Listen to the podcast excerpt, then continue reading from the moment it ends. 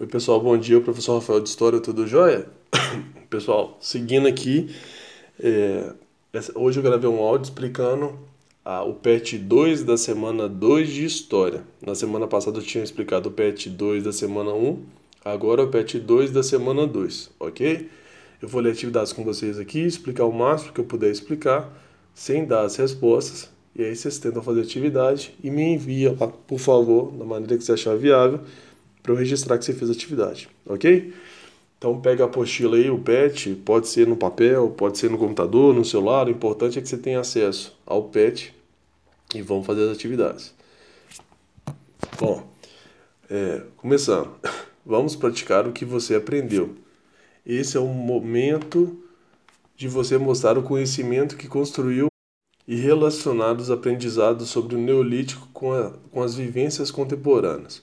Número 1. Um, durante o período Neolítico, em função do domínio do polimento de, das pedras, muitas ferramentas foram aperfeiçoadas e outras foram criadas.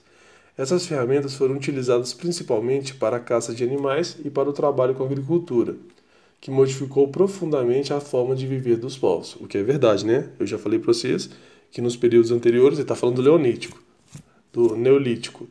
No Mesolítico e Paleolítico, que são os dois momentos anteriores, não havia agricultura. Então o ser humano era nômade, ele, ficava, ele vivia andando à procura de animais, de alimentação, de planta para poder comer, entendeu? Quando ele achava que aquilo ali ele se alimentava, acabou ele ia embora procurar outros. Já no Neolítico, já está chegando perto da, da, da, história, né? Do, do, da invenção da escrita e da sociedade, o ser humano aprendeu a plantar. Isso dá uma liberdade enorme, porque agora você não tem que ficar mais indo e voltando nas regiões tentando achar alimentação. Você mesmo planta e pronto, está resolvido o problema, tá? É isso que está falando na questão. Seguindo. Entre essas invenções podemos destacar a foice, a enxada e o moinho manual. Moinho que faz esmagar né, o milho para fazer o fubá e por aí vai. Converse com os seus responsáveis, pesquise na internet no livro didático e aponte as funções dessas invenções e como elas contribuíram para o desenvolvimento da agricultura e, das, e do sedentarismo desses povos. Verifique com seus responsáveis quais desses instrumentos ainda são utilizados nos dias atuais.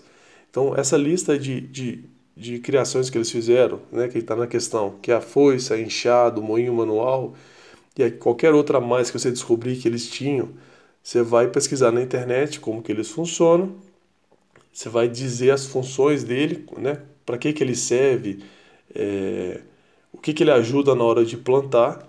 E você vai verificar na internet, ou perguntando para seus pais, ou perguntando para mim, se você achar é, que não, não deu para entender, mas você pode me perguntar também, que a minha função é te ajudar a responder, qual desses instrumentos ainda são utilizados hoje em dia. Então, esses, esses, esses instrumentos que está falando aqui na questão, foice, enxada e moinho manual, eles ainda funcionam? Eles ainda estão aqui na nossa produção agropecuária ou não? Acabou, não usa mais. Ok? É isso que você vai colocar na questão.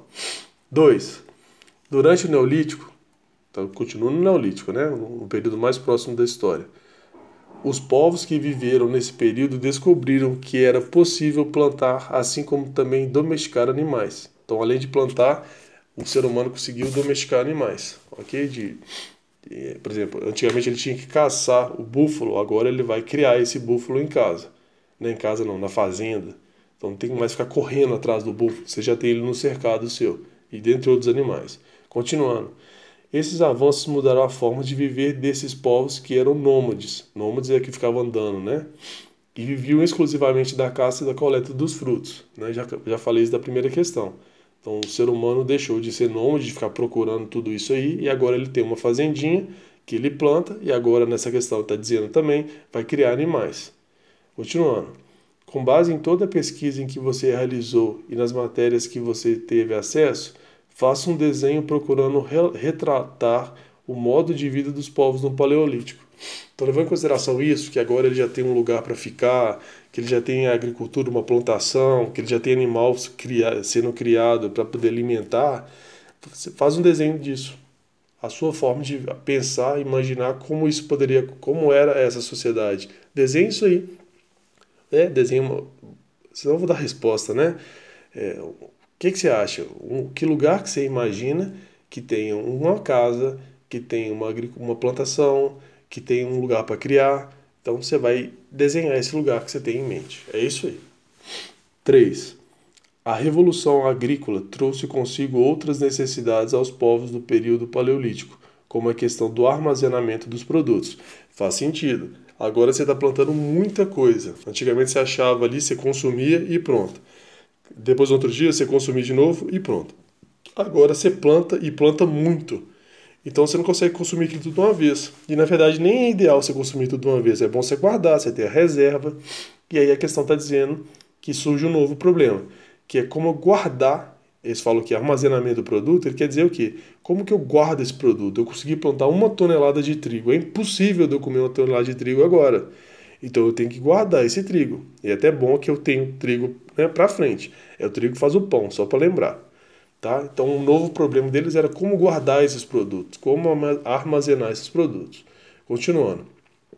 Para isso, eles desenvolveram a cerâmica, que eu já falei disso em sala de aula com vocês, eu tenho certeza que eu falei, que era utilizada para fazer vasilhas para que esses alimentos fossem armazenados. Então, aquele vaso de cerâmica hoje em dia, sua avó, sua mãe, sua tia, usa para poder colocar uma flor para enfeitar a casa, esse vaso tinha uma finalidade, na verdade duas, né? Uma para desenhar do lado de fora, para contar a história que eles queriam contar, mas a principal era guardar os itens lá dentro. É que nem um pote de plástico que você coloca na geladeira, é o mesmo raciocínio deles. Seguindo, observe na sua casa, converse com sua família, pesquise na internet e liste dois objetos de cerâmica que você conhece e descreva suas funções. Então você vai procurar na sua casa olhando aí, ou então perguntando para seus pais, dois objetos que são feitos de cerâmicas. E para que, que ele serve? E aí você vai escrever na questão que a questão está feita. Vamos continuar. Ah não, já acabou. Ó, esse é curtinho. Então vocês vão fazer essas três atividades e assim que possível vocês me mandam. Não tem muito segredo não. São bem tranquilos de fazer. Qualquer dúvida, pedido de ajuda, eu estou aqui sempre para ajudar, ok?